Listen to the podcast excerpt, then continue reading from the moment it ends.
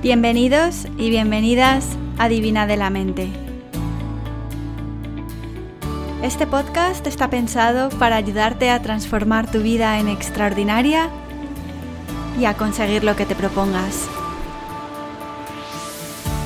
Episodio número 11. Cómo recalibrar tu mente cuando has cometido un error. En el episodio de esta semana te cuento un montón de anécdotas y meteduras de pata que he cometido en el trabajo y en mi vida personal y lo que he hecho para volver a mi equilibrio y seguir para adelante con una mente positiva. Durante mis años en Australia he hecho tanto el ridículo por no entender el idioma o por malentenderlo que a día de hoy estoy totalmente inmunizada. Y es que, como ya os conté en el episodio número 1 y en el episodio número 2, el inglés de Australia es bastante diferente al americano y al inglés. Y debido a eso, un montón de veces me he metido en situaciones bastante embarazosas. La primera anécdota que me viene a la cabeza es un viernes después del trabajo. Estábamos tomando una copa en un bar cercano a la oficina cuando la jefa de mi departamento llegó con el CEO de la empresa el superjefe de finanzas. Bueno, pues mi jefa Sally nos fue presentando uno a uno a todos los que trabajábamos en el equipo y cuando llegó a mí le dijo al CEO que yo era la nueva incorporación al equipo, que era de España, bla, bla, bla. Y este hombre, que era bastante simpático, al parecer me preguntó por Rafa Nadal y un partido que iba a jugar en Wimbledon o algo así. Yo no entendí nada de lo que me estaba preguntando, eh, bueno, de hecho entendí que me estaba preguntando por el fin de semana, que qué iba a hacer. Y ahí le solté yo un speech que si iba a organizar la, casa, ir a la playa. A esto que veo que mi jefa me mira extrañada y el CEO también se miran y, y, me quedo yo ahí, pues como tonta, imaginaros la situación, mis compañeros alrededor partidos de la risa y nada, me excusé y me fui al cuarto de baño y a darme a la bebida porque tenía una vergüenza horrible. Otra vez estaba hablando con unos compañeros de trabajo y me metí en otra situación bastante graciosa. Resulta que en inglés el porche de las casas se dice deck, D-E-C-K, que al parecer suena diferente, aunque no para mí, al pene masculino, que es dick. D-I-C-K. Bueno, pues una vez estaba yo con unos compañeros de trabajo hablando de lo que íbamos a hacer el fin de semana y bueno, os podéis imaginar lo que sucedió. Este chico estaba hablando de que iba a renovar el porche de su casa. Estaba haciendo obras. Eh, llegó mi jefa, Sally, otra vez y nos preguntó de qué estábamos hablando. Y yo dije que Brad, mi compañero, estaba en proceso de renovación de su pene. bueno, yo no dije eso, pero al parecer eso es lo que entendió todo el mundo y esa coña me la llevan recordando desde no sé cuántos años. Estas son algunas anécdotas divertidas, pero también he pasado por situaciones donde me he agobiado un montón. He ido a reuniones de trabajo donde no me enteraba de nada. Mis compañeros hablaban, me preguntaban cosas, yo me quedaba mirando al infinito, respondía cualquier otra cosa, al final acababan pasando de mí. o me lo tenían que repetir 40 veces hasta que pillaba lo que me querían preguntar. Muchas veces he terminado reuniones de trabajo sin saber ni por qué estaba yo allí, qué se esperaba de mí, si tenía que hacer algo, vamos, un desastre. Lo que pasa es que yo siempre he puesto muy buena voluntad en todo lo que he hecho y creo que les caía simpática. Probablemente por eso no me han despedido nunca. De hecho, he ascendido en la empresa y bastante rápido precisamente porque me he sobrepuesto a mis propias barreras. Me he tomado cada día como un nuevo reto para, venga, a ver si hoy me entero de algo, aunque sea un poquito, solo un poquito más que el día anterior. Y así poco a poco es como he conseguido pues, salir adelante en este país. Y aparte de las situaciones embarazosas debido a mi nivel de inglés, también me he equivocado un montón de veces porque he hecho el trabajo mal, como todo el mundo. Todo el mundo que trabaja se ha equivocado, ha mandado el informe con algún número que no estaba bien, o se lo ha mandado a la persona que no debía, o antes de tiempo, después de tiempo, lo que fuera. ¿Por qué os cuento todo esto?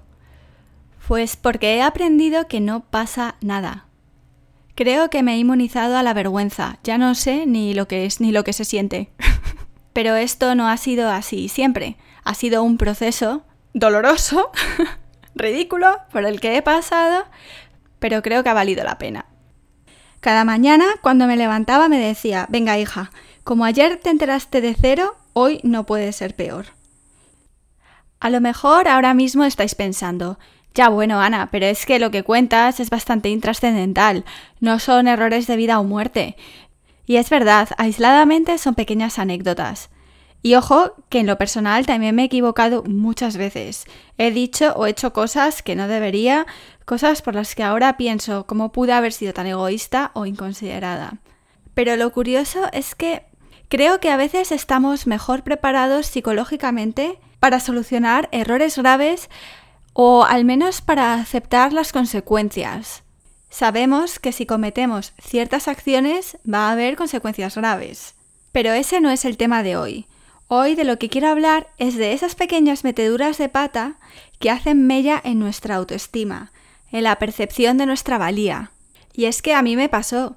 Durante los primeros años aquí en Brisbane sentía que cada día que me levantaba partía de una posición inicial de desventaja con respecto a cualquiera de mis otros compañeros. Y fue duro y pasé días malos. Lo que me hizo cambiar el chip fue darme cuenta de que iba a ser un proceso largo, ¿vale? No me iba a convertir en bilingüe en cuestión de un año, ni dos, ni tres. Ni hoy, siquiera, siete años después, soy bilingüe. El español sigue siendo mi primera lengua. Entonces decidí armarme de paciencia y tomarme mi vida como un proyecto, como un reto. Iba a salir adelante sí o sí. Cada día también intentaba fijarme en algo positivo, una expresión nueva que había aprendido, una presentación que había hecho y me había salido bien, pequeños avances que iba consiguiendo. Y poco a poco es como conseguí salir adelante y empezar a cosechar éxitos, como los famosos.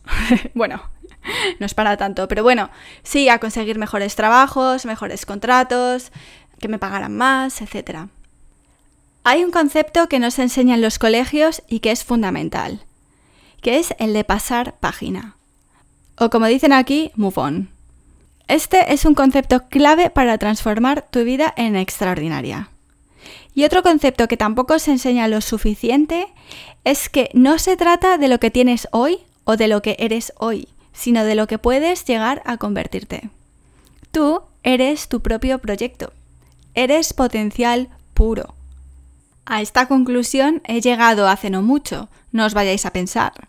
Yo era más de reconcomerme, de sentirme culpable de todo lo que hacía mal. Creo que somos muchos los que conocemos de cerca el síndrome de culpabilidad constante. Esta idea de error, culpa, penitencia lo tenemos interiorizado desde hace siglos. Y por cierto, he leído que eh, se agravó con la Santa Inquisición. Yo vengo de una familia católica, estudié en un colegio católico y aunque lo de perdonar nos lo han enseñado a todos, también nos han enseñado que primero hay que pasar por el martirio y la penitencia. De tal forma que desgraciadamente este es el proceso.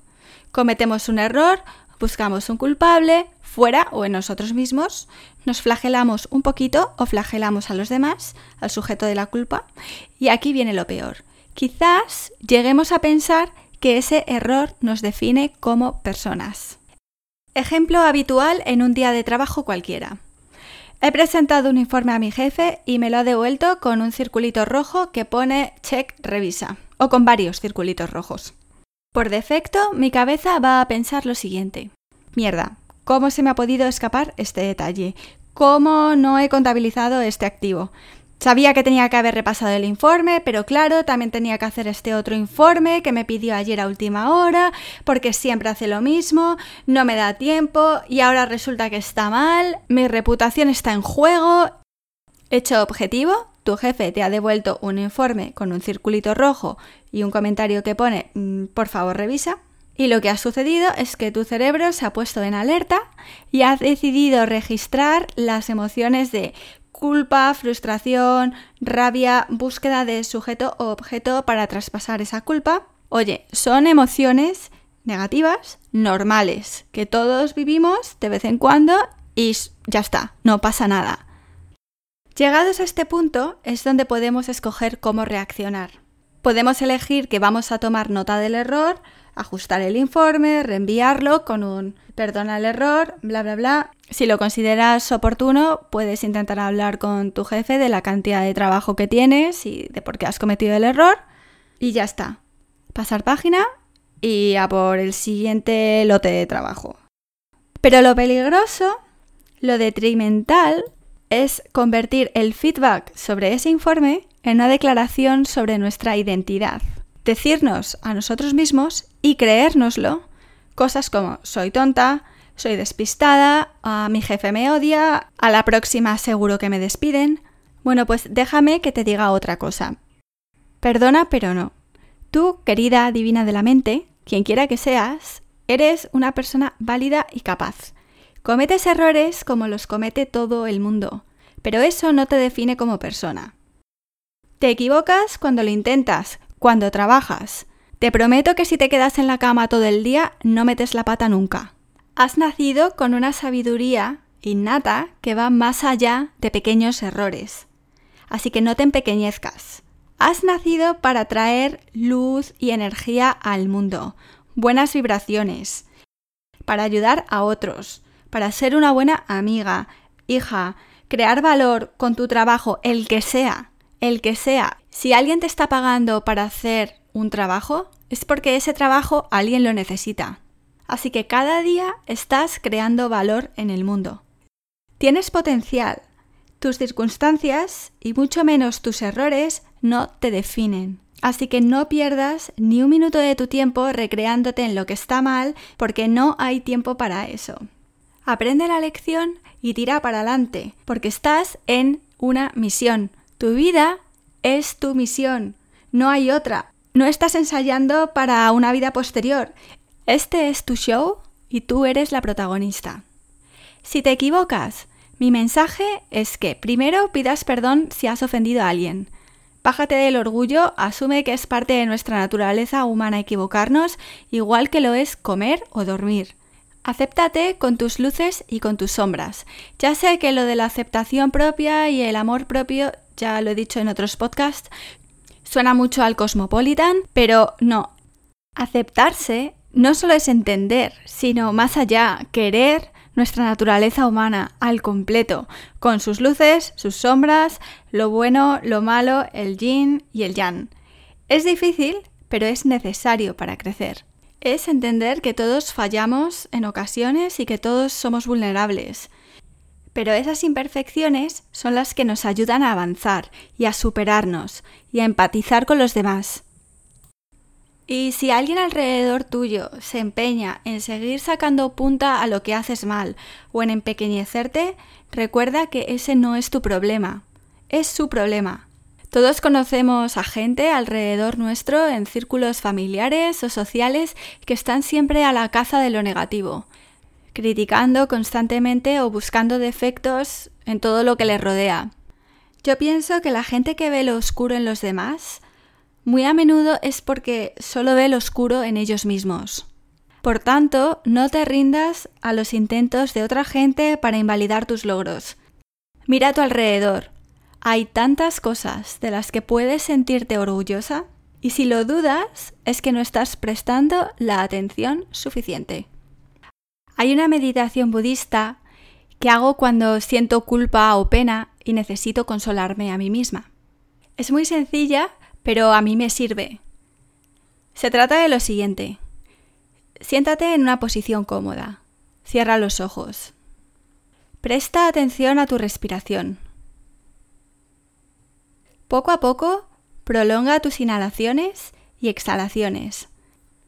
Cada vez un poquito más.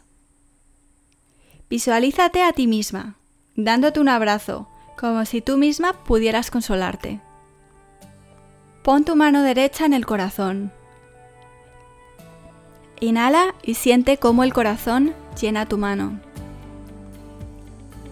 Exhala y presiona levemente la mano contra el pecho, ofreciendo cariño y comprensión a tu corazón. Continúa inhalando y exhalando con la mano en el corazón. Cuando lo creas oportuno, libera tu mano Abre los ojos, sonríete a ti misma y continúa con tu vida.